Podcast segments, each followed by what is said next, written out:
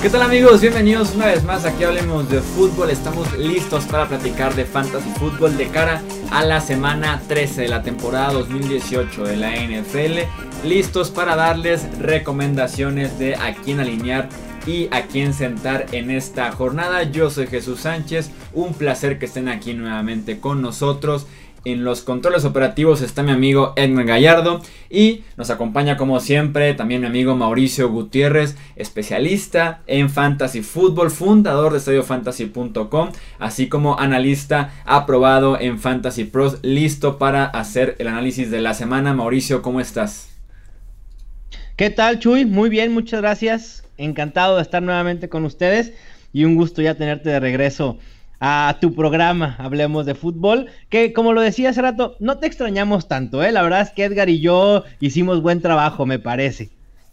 Sí, no, sí, me consta que hicieron buen trabajo, sí estuve leyendo comentarios de que qué bueno ver a Edgar, que ahí la, química y demás, pero tenía que regresar a poner orden en, el canal, eh, brindar la información, el análisis de lujo y pues aquí me tienen de vuelta, les guste o no les guste. ahí sí ya no hay de otra, ¿verdad? Sí, no, ni modo, ahora sí que los que estaban felices lo lamento bastante, prometo irme de vacaciones si quieren me voy mañana mismo y vuelvo dentro de seis meses. Y si me extrañaron como ustedes lo dicen, pues aquí estamos ya de regreso, listos para platicar de fantasy fútbol, Mau. Sí, venga. Como les decíamos, este es el episodio en el que les decimos recomendaciones de a quién alinear, a quién sentar con quién tener precaución en la jornada porque su duelo no pinta tan favorable como ya saben lo hacemos posición por posición.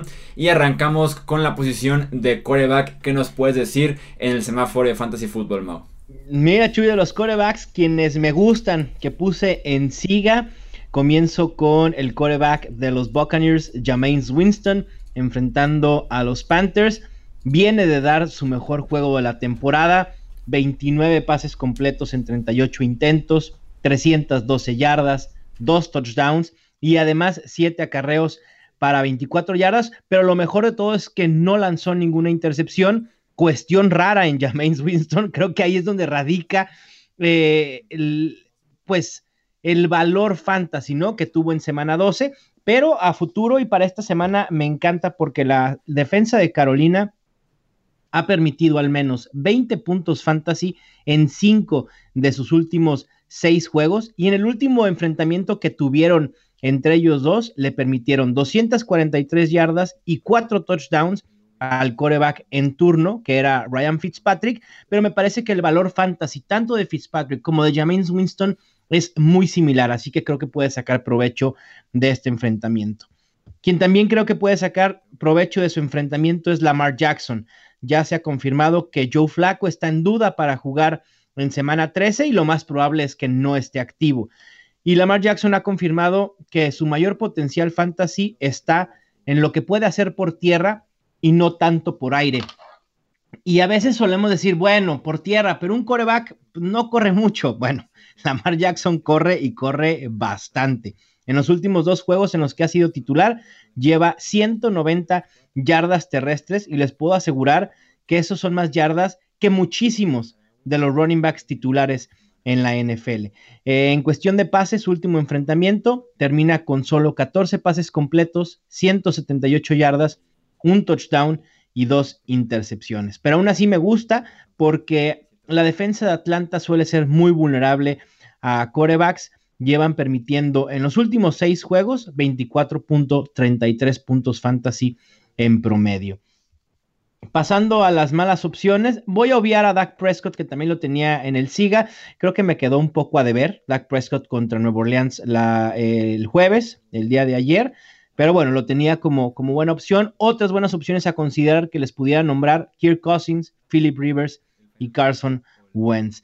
Con los que hay que tener cuidado, a los que tengo en alto, y aquí creo que es, va a ser muy controversial, y lo dije también en mi podcast, porque voy a tocar fibras muy sensibles, una de ellas contigo, Chuy, y voy a empezar con el Tom Brady contra Minnesota. No sé cuál sea tu sentimiento de Tom Brady esta semana y en general de la temporada que ha tenido en cuestión de fantasy. el caso de Tom Brady esta temporada creo que a los 41 años inició oficialmente el declive. Creo que sí, ya no es el mismo de antes. Creo que ah, viéndolo como en, en, nivel de juegos sobre el terreno, sí está claramente por debajo del nivel que había mostrado la temporada pasada, que también fue una temporada de MVP, la antepasada y así sucesivamente. Creo que sí ha venido a menos. En el enfrentamiento directo contra eh, Minnesota, sí lo podría ver como un eh, enfrentamiento poco favorable, pero ahorita no se me ocurre en tema de fantasy fútbol algún enfrentamiento que sí sea muy favorable para ver a Tom Brady como ese quarterback de 350 yardas, 3 o 4 touchdowns, o sea, ya no lo veo como ese tipo de quarterback a estas alturas de su carrera fuera de ese partido que tuvo contra Kansas City, por ejemplo, entonces creo que no se me hace mala opción el tener precaución con él contra Minnesota en esta semana específicamente. Y si nos quisiéramos adelantar para la próxima temporada, creo que sí sería momento de bajarlo considerablemente en lo que es el draft de fantasy football. Así lo vería por lo menos yo. Estoy totalmente de acuerdo contigo. De hecho, Tom Brady solo ha lanzado para más de 300 yardas en tres juegos esta temporada. Y el duelo, como bien mencionas, contra Minnesota no luce favorable no han permitido más de 20 puntos fantasy a corebacks desde la semana 5 y en los últimos seis juegos esta defensa permite en promedio solamente 10.66 puntos. Así que Tom Brady ya no tiene ese potencial que tenía antes, el año pasado, eh, por ejemplo, y enfrentando una defensa sólida, me parece que sí hay que tener cuidado. También hay que tener cuidado con Aaron Rodgers.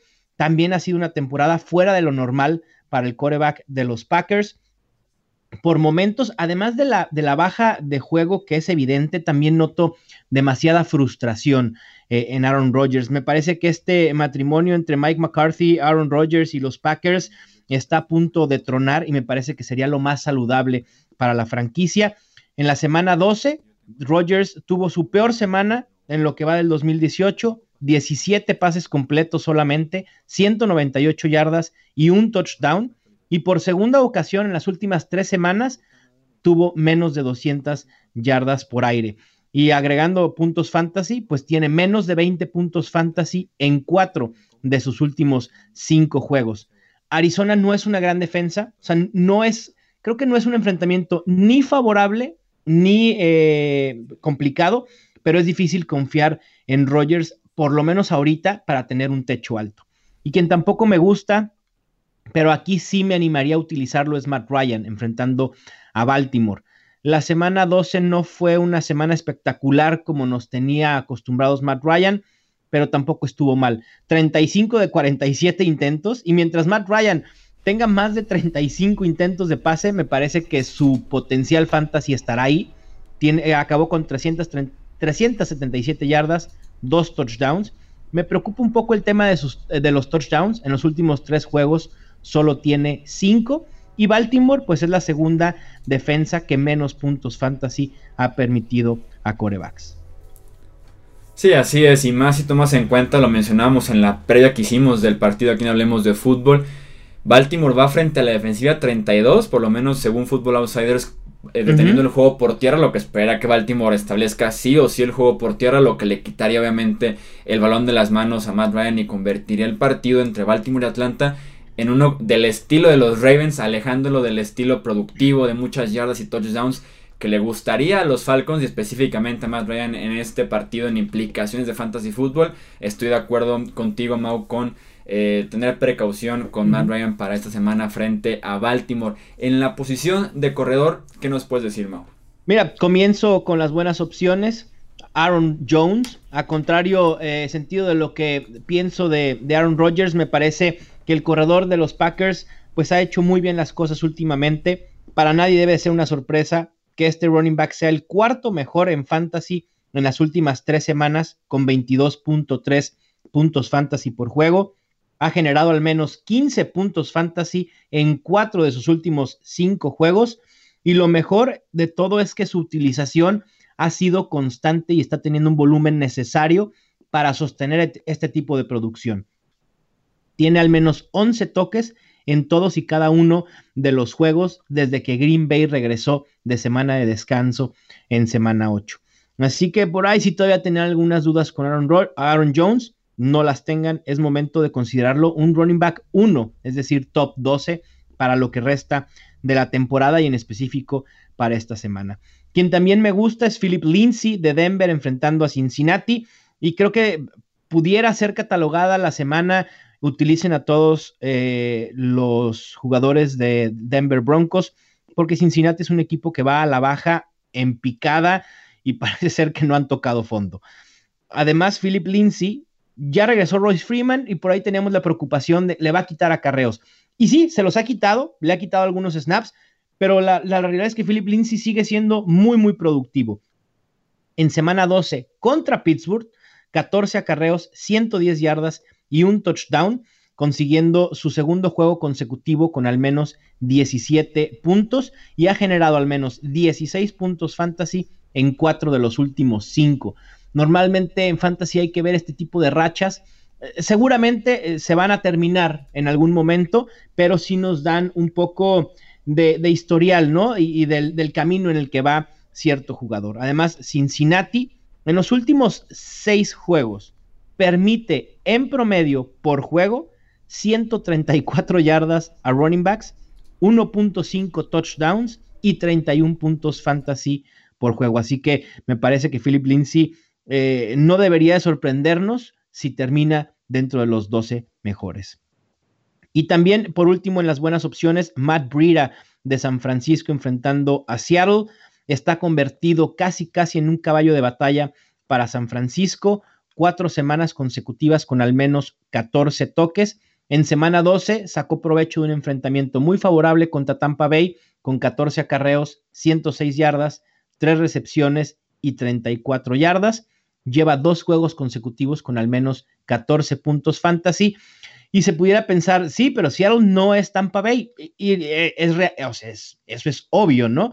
Y, y Seattle ha mejorado defensivamente, pero al final de cuentas, en los últimos cuatro juegos le han permitido a corredores 25.25 puntos fantasy por juego. Así que el potencial de Brida está ahí y tampoco me sorprendería si termina dentro de los 12 mejores. También, Chuy, en una anotación así al margen, no lo tenía preparado, pero bueno, la información acaba de, surgir. Eh, Karim Hunt pudiera ser suspendido severamente por la NFL. No sé si ya vieron el video. Ya, ya, ya, ya. Sí, para meter un poquito en contexto, eh, es un video que eh, suelta o que publica TMC esta cadena de noticias de Estados Unidos, en el que se ve a Karim Hunt en un altercado que parece como en un pasillo de un hotel en el que está empujando y golpeando a una mujer.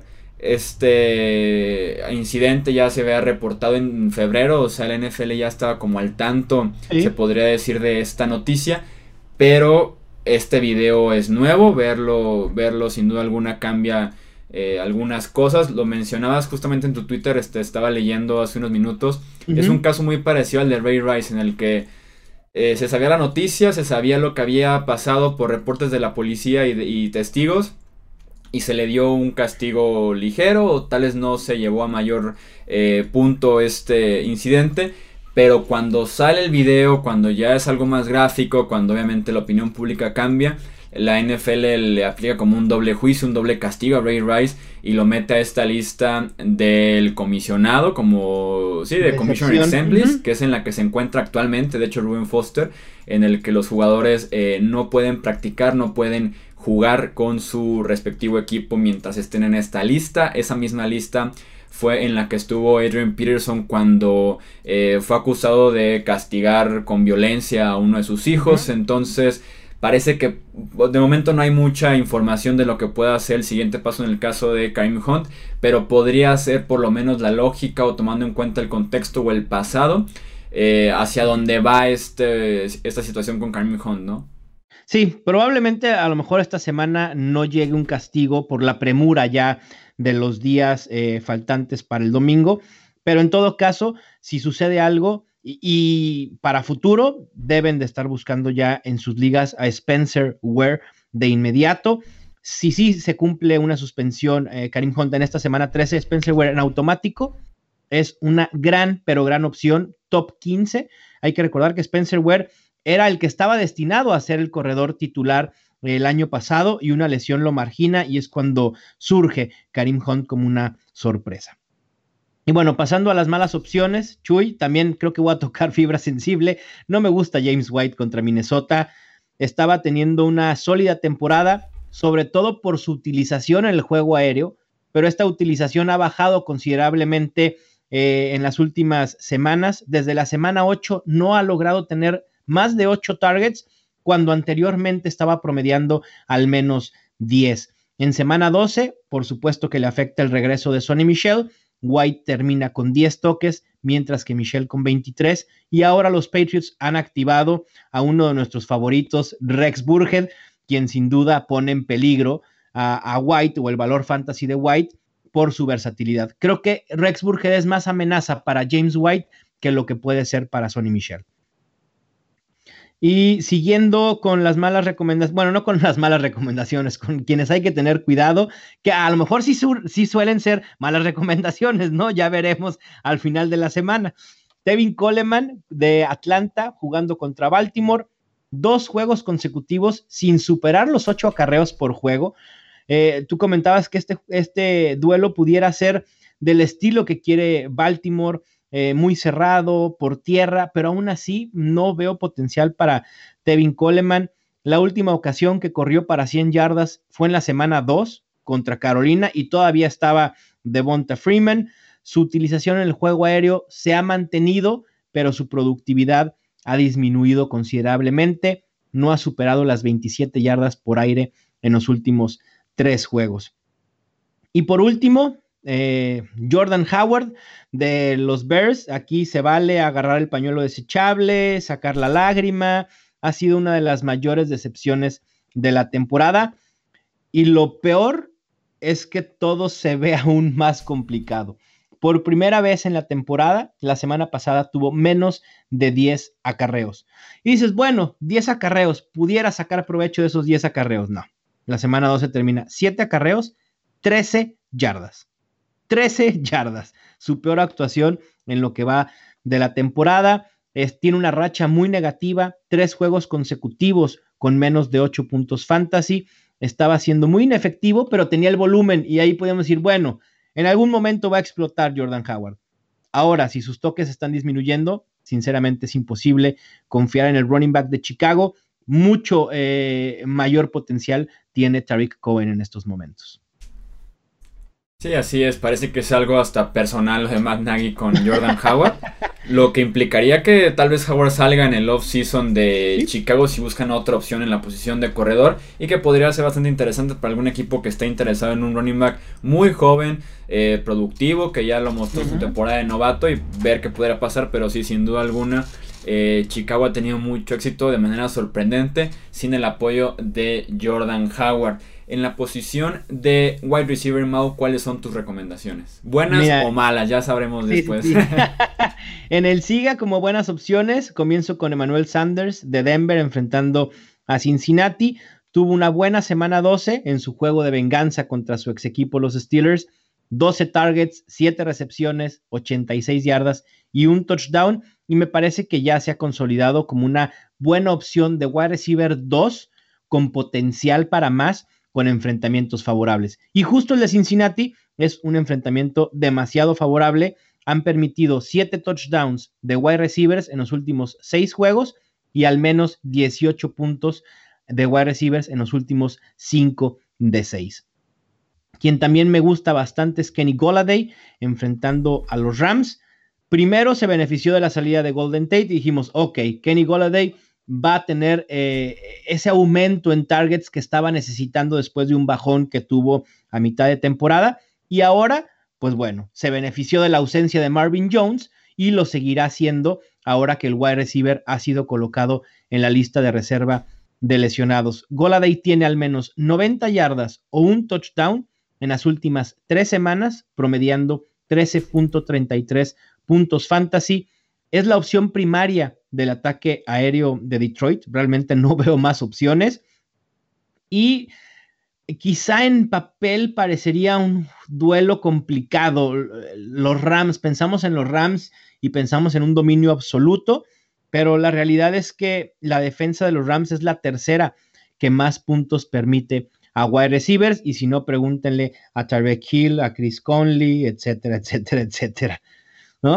Y por último tenía a Mari Cooper, que también me va a quedar a deber un poco. Obviamente en ligas PPR a Mari Cooper está siendo muy, muy sólido. Eh, es una opción mucho mejor que en ligas estándar. Y en las malas opciones, eh, comienzo con T.Y. Hilton de los Colts. Y aquí sí es eh, complicado dejarlo en la banca y no lo recomendaría, pero tampoco hay que esperar mucho de él.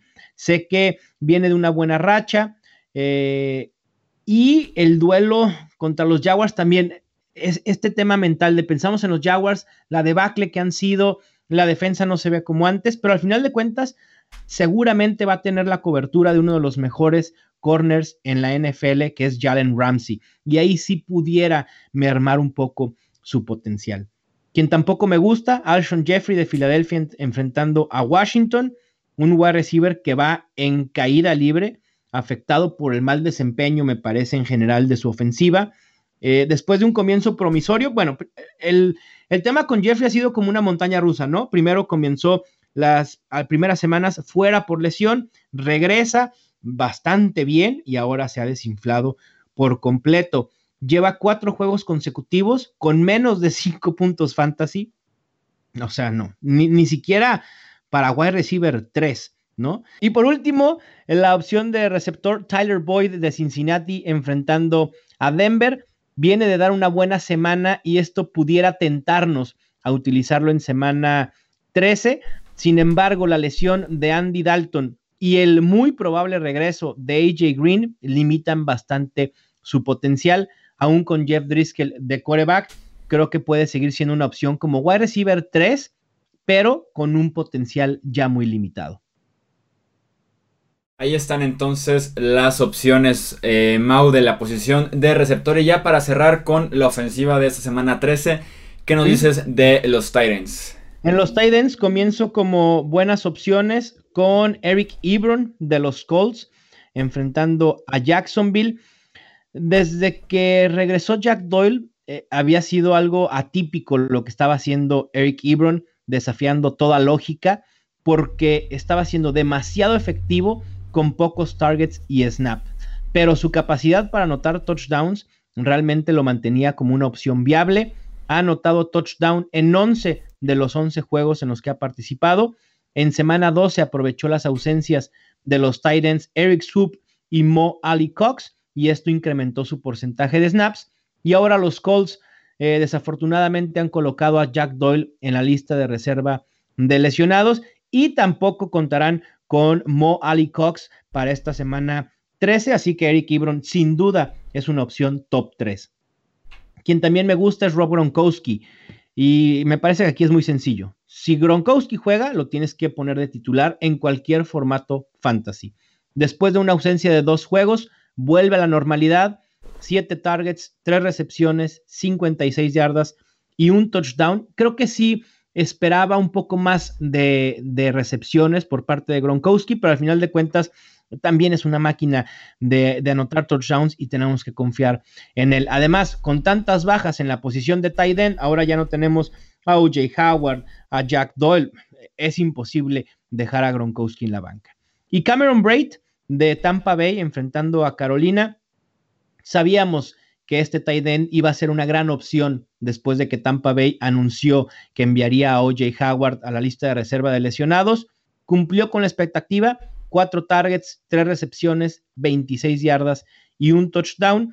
Y pues, es el tight end titular del equipo por lo que resta de la temporada. Carolina es muy vulnerable a tight ends, así que es un enfrentamiento muy, muy favorable.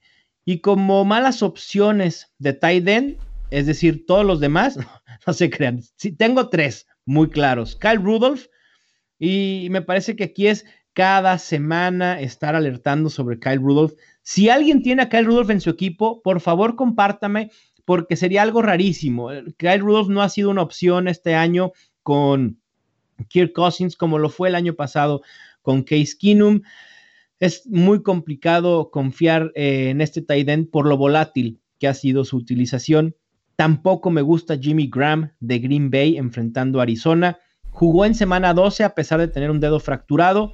acaba con cuatro targets, dos recepciones y 34 yardas, pero su primera recepción llegó hasta el cuarto cuarto. Ha atrapado solo dos o menos pases en cuatro de los últimos cinco juegos. Así que Graham está a punto de ser, de que lo pueda declarar, que lo puedan soltar sin ningún problema en fantasy, aunque sí lo aguantaría quizá una semana más. Y por último, Evan Engram, que, que no va a jugar, muchos confiábamos en él como una buena opción, pero todo indica que no estará jugando esta semana. En el caso de Graham, yo no lo culpo, ¿eh? Tratar de tapar un pase con un pulgar no, roto. claro, exactamente. Ahí es la necesidad de jugar, ¿no? Y quizá de ser un señuelo más que una opción eh, real.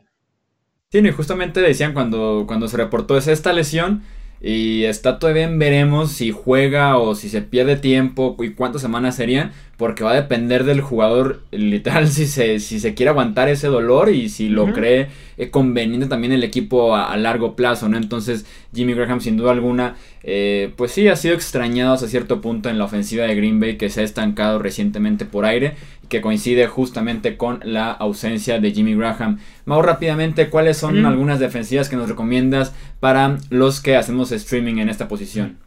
Hay muchas para esta semana. Eh, contrario a lo que sucedió la semana pasada, para esta semana me gustan varias. Kansas City Chiefs enfrentando a Oakland. Creo que es obvio, cualquier defensa contra Oakland hay que utilizarla. Indianapolis Colts enfrentando a unos Jacksonville Jaguars con Cody Kessler de coreback titular. Sin Leonard Fournette por suspensión, me encanta el potencial de los Colts en semana 13. También eh, Tennessee Titans contra los Jets. Miami Dolphins contra Buffalo y Green Bay Packers contra Arizona. Hoy sí hay, bueno, en esta semana hay varias opciones para streamear una defensa. Ahí están entonces también las opciones, los que cambiamos de defensiva eh, cada semana, también ya estamos cubiertos en ese sentido. Mauricio Gutiérrez, muchísimas gracias nuevamente por estar aquí con nosotros. Recordarles que si tienen alguna otra duda de si iniciar a un jugador o irse por otra opción, Pueden entrar a estadiofantasy.com, checar los rankings que actualiza constantemente Mauricio Gutiérrez y ahí van a resolver sus dudas. Y si no pueden resolver su duda con estos rankings y quieren hacer la consulta directa con Mauricio unos minutos antes del kickoff, ya saben que se pueden conectar a sus redes sociales, al en vivo que hace cada domingo para hacerle llegar ahí sus preguntas. Así es, Chuy, con todo gusto los espero el domingo de 9 y media a 11 y media hora del centro de México, en YouTube a través de mi canal M Gutiérrez NFL. Ahí están entonces las recomendaciones de Mauricio Gutiérrez, fundador de Fantasy.com y analista aprobado por Fantasy Pros. Mauricio, muchísimas gracias y nos escuchamos contigo la próxima semana. Claro que sí, con todo gusto. Suerte en sus enfrentamientos, excepto si juegan contra mí. ya saben que que tampoco aquí les deseamos suerte si van en contra del equipo Hablemos de Fútbol en las días que tenemos aquí en el canal. En Gallardo estuvo en los controles operativos de este podcast. Yo soy Jesús Sánchez. Estos Hablemos de Fútbol y nos escuchamos en el próximo episodio. Hasta luego.